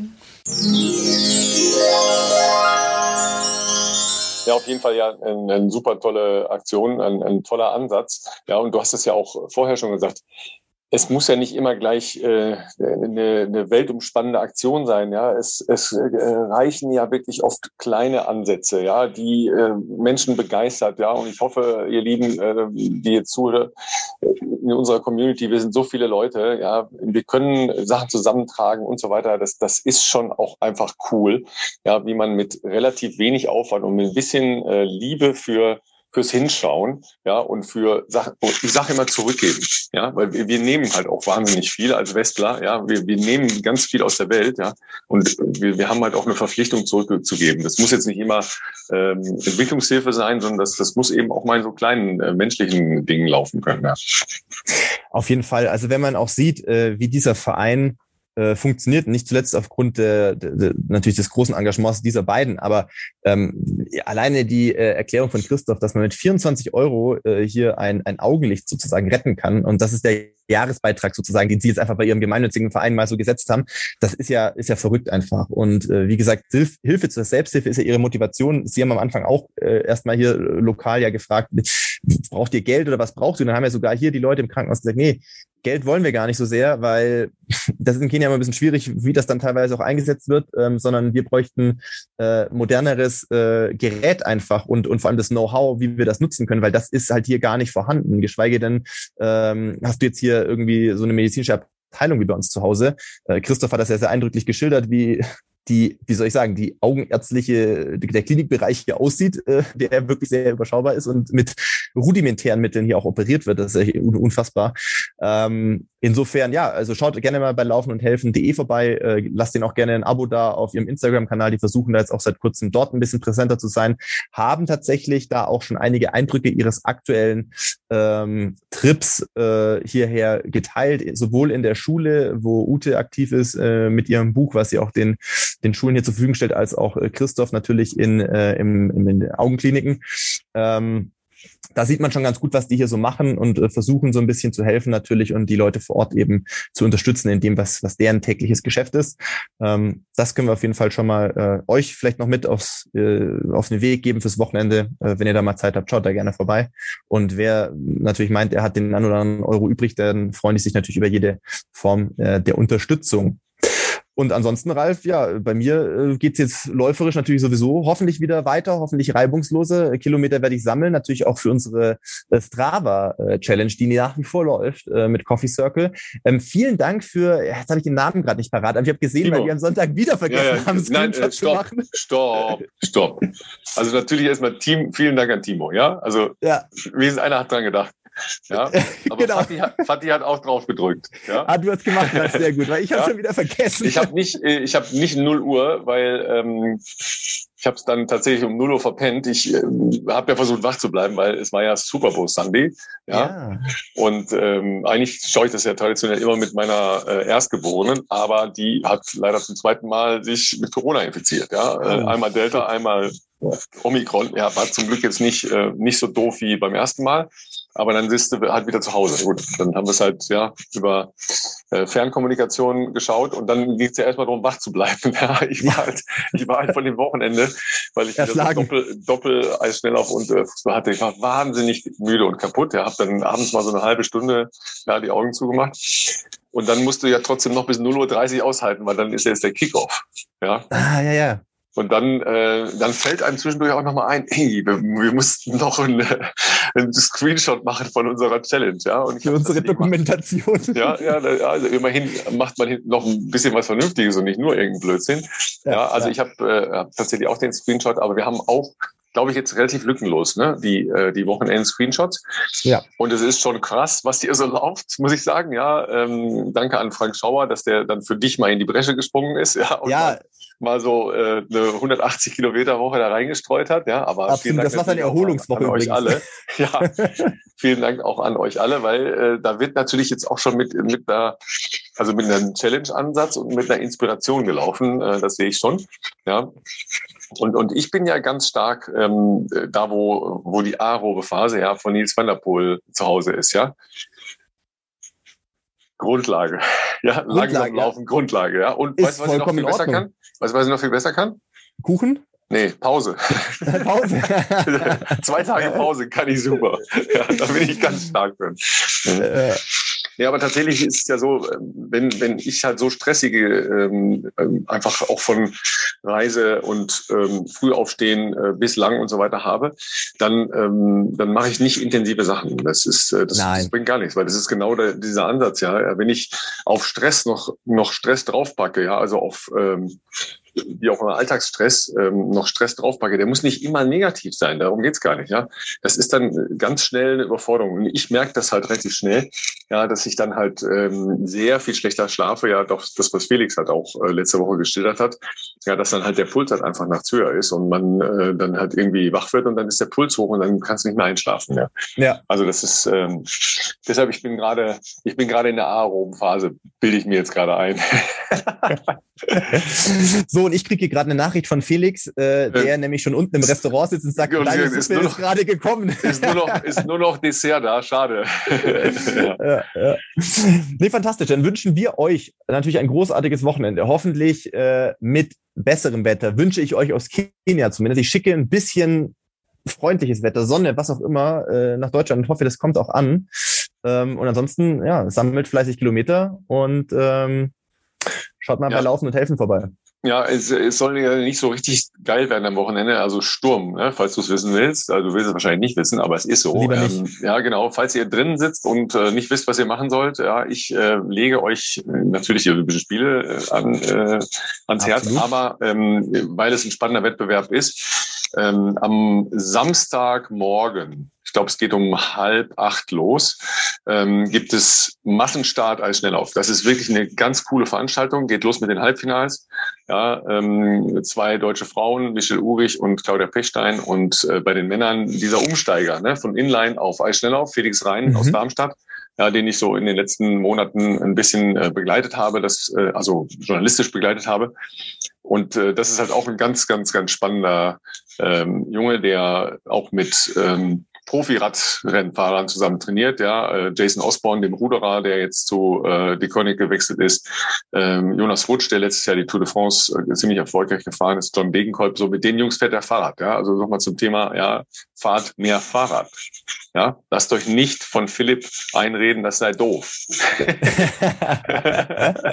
Aber geht laufen, macht was aus dem Wochenende und äh, wir melden uns dann nächste Woche und dann bist du immer noch in Kenia. Das ist doch Nächste eine Woche bin ich immer noch in Kenia. Ja, das wird dann aber auch schon die letzte Woche leider sein, aber Ja. ähm, ich genieße es. In diesem Sinne, Ja. schöne Grüße und Jumbo aus Kenia. Ja, ran an Süppchen. Ne? Tschö, tschö.